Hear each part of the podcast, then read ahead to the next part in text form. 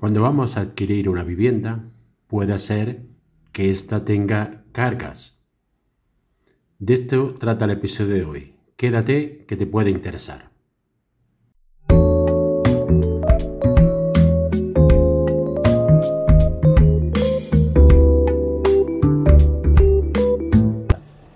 Cuando vamos a comprar una, decidimos comprar una vivienda, una de las principales acciones que tenemos que realizar es comprobar si la misma está libre de cargas. Es decir, si tiene alguna limitación, bien sea jurídica o física, que pueda impedirnos el pleno, la plena posesión y desarrollo de nuestros derechos de propiedad. Hay unas que son las más habituales que nos podemos encontrar. Primero, tenemos de partir que siempre que una carga es una restricción que tenemos sobre esa propiedad, que puede ser bien una restricción jurídica en forma de que pongamos una limitación para disponer o que tenga alguna carga económica, o bien incluso puede ser una restricción física, que puede ser que posea una servidumbre sobre otra finca o una servidumbre personal. Las cargas más habituales que nos vamos a encontrar son normalmente obligaciones económicas, deudas o pagos pendientes que pueden ser más o menos cuantiosos y que pueden afectar a la propiedad. Las más comunes que nos vamos a encontrar. En primer lugar, ver si la vivienda tiene una hipoteca. Si compramos un bien que está hipotecado, debemos de tener un certificado de la entidad bancaria del vendedor para saber exactamente cuál es la deuda. Puede pasar también que el vendedor haya abonado el préstamo hipotecario, pero no haya procedido a la cancelación de la hipoteca. En este caso, tiene que tener un certificado bancario que acredite que el préstamo ha sido pagado y debe de acudir a su entidad financiera para que con la entrega de este poder ir a la notaría donde un apoderado del banco firmará esa escritura de cancelación de hipoteca. El otro de las cargas que podemos encontrarnos es que existan anotaciones de embargo sobre esa finca que hayan dado lugar por un proceso judicial. Es decir, que el vendedor, por cualquier circunstancia personal, tenga una deuda, bien pueda ser con la administración o deudas con otros particulares o empresas que haya supuesto que hayan eh, realizado un procedimiento judicial y haya terminado este con el embargo de los bienes anotándolo sobre esa finca que queremos adquirir. Ello lo podemos comprobar solicitando una nota simple del bien que queremos comprar.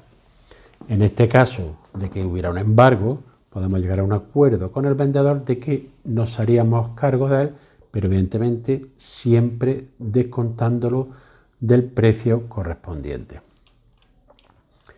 Otra de las cargas que nos podemos ver en una, la compra de una vivienda es que ésta tenga una servidumbre o un usufructo.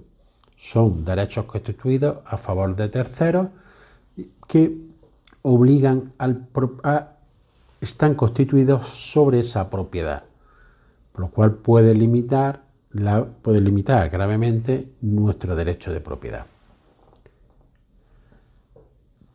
También podemos encontrarnos que la finca está arrendada. ¿Qué suele pasar? Que muchas veces no están inscritos los arrendamientos en el registro de la propiedad, por lo cual dependemos un poco de la palabra del vendedor. El problema, aparte de jurídico, puede ser que nos lleguemos y no encontramos la vivienda y que está ocupada.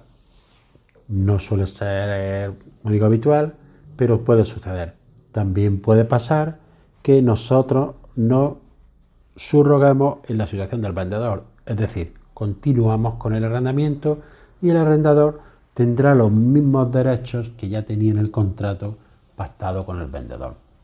Aparte, tenemos otras cargas como son las afecciones fiscales y tributarias.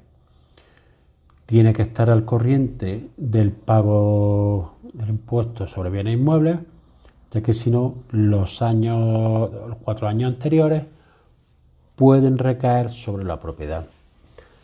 También, si se compró en los años anteriores, ha habido una transmisión los dos años anteriores, sería responsable también la vivienda, podría recaer sobre ella la plusvalía municipal y el impuesto sobre transmisiones patrimoniales. El nuevo propietario debería hacerse cargo. Las deudas de las comunidades de propietarios también son una carga. Por ello, debemos de asegurarnos de tener que el vendedor aporte un certificado de la comunidad en la que, en la que acredite que está exento de deuda. Igualmente pasa con las empresas de suministro, de agua, luz, etc. Tiene que tener el propietario la factura al día, ya que si hacemos una subrogación del contrato, el nuevo propietario será el responsable de esa deuda que asume. Y no podrá hacer un cambio de titularidad de los contratos, sino que debería de haber una baja del nuevo, del anterior, del vendedor y una alta nueva al comprador con el gasto que ella nos supone. Por tanto, hay que comprobar siempre que estamos libres de carga a la hora de adquirir la vivienda. Normalmente pues, se hace con una tasa en el registro de la propiedad, con los justificantes del pago de los impuestos, tanto bien sea fundamentalmente son impuestos municipales y con el certificado de la comunidad de propietarios que hemos mencionado y con las facturas de los suministros. También hay que tener en consideración que a veces la vivienda que compramos está en una situación urbanística complicada, como son viviendas rústicas, viviendas que están en una ejecución que no se han terminado o en planeamiento que no se ha determinado ejecutar. Ahí no podemos encontrar con cargas urbanísticas. Por eso, si no es una vivienda que está en un suelo urbano consolidado y que no tiene ningún problema urbanístico, yo aconsejo también el propietario aporte un certificado de que no existe ningún expediente urbanístico sobre la vivienda y de la situación urbanística de la misma. Ya Y así llegamos al final del episodio de hoy. Espero que te haya sido de utilidad para ampliar tu conocimiento en el ámbito inmobiliario. Si quieres que este podcast llegue a más personas, puedes compartir en tu red el enlace del episodio o darle una valoración positiva en la aplicación que utilizas para escucharlo. Recuerda que me puedes seguir en abogadoinmobiliario.com. Gracias por escuchar, nos vemos en el siguiente episodio y que tengas un excelente día.